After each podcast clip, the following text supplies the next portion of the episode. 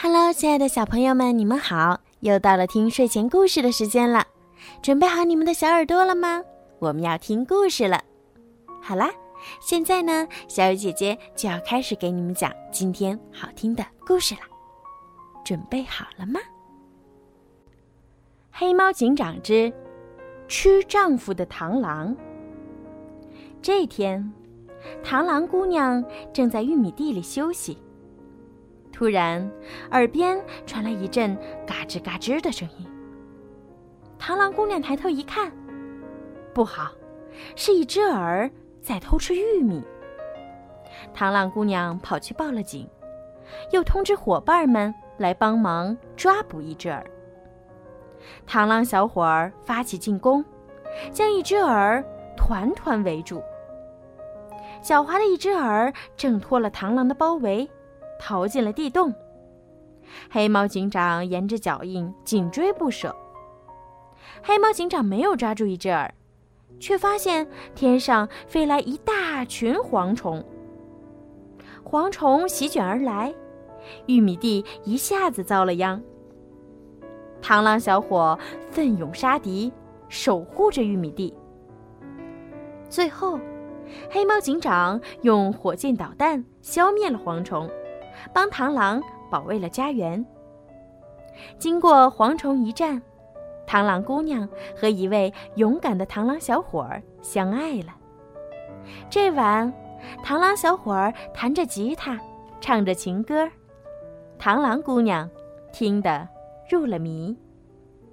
过了一些日子，螳螂小伙儿终于鼓起勇气，向螳螂姑娘求婚了。在小伙伴们的帮助下，他们举行了浪漫的婚礼。婚礼上，大家唱啊跳啊，玩的开心极了。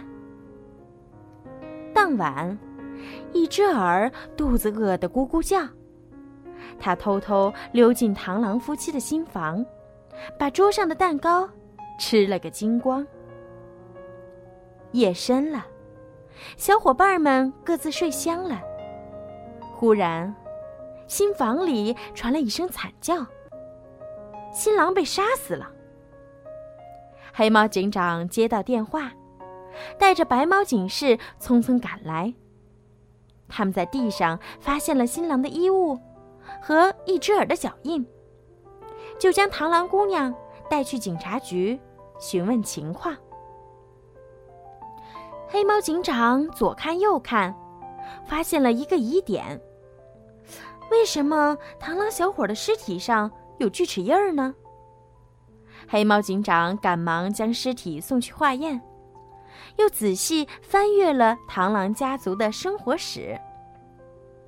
黑猫警长了解事情的真相后，立即召开电视大会，审判螳螂姑娘。螳螂姑娘。你丈夫是被你吃掉的吗？是的。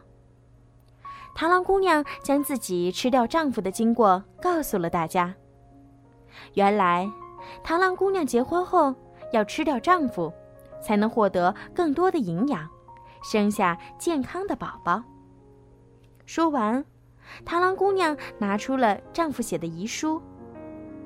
大伙儿听了，感到十分难过。我宣布，不追究螳螂姑娘的刑事责任。黑猫警长说：“真希望昆虫学家好好研究一下螳螂姑娘婚后的营养问题，好让他们不吃丈夫也能生下健康的宝宝。”那么，一只耳逃到哪里去了呢？别急，黑猫警长正在积极追查它的下落。好了，孩子们，今天的故事就讲到这儿了。在今天故事的最后呀，小鱼姐姐要祝每一个小朋友今天晚上都可以做一个好梦。如果你们想听到属于你们自己的专属故事，可以让爸爸妈妈加小鱼姐姐私人微信“猫小鱼”全拼九九来为你们点播。好了，孩子们，晚安。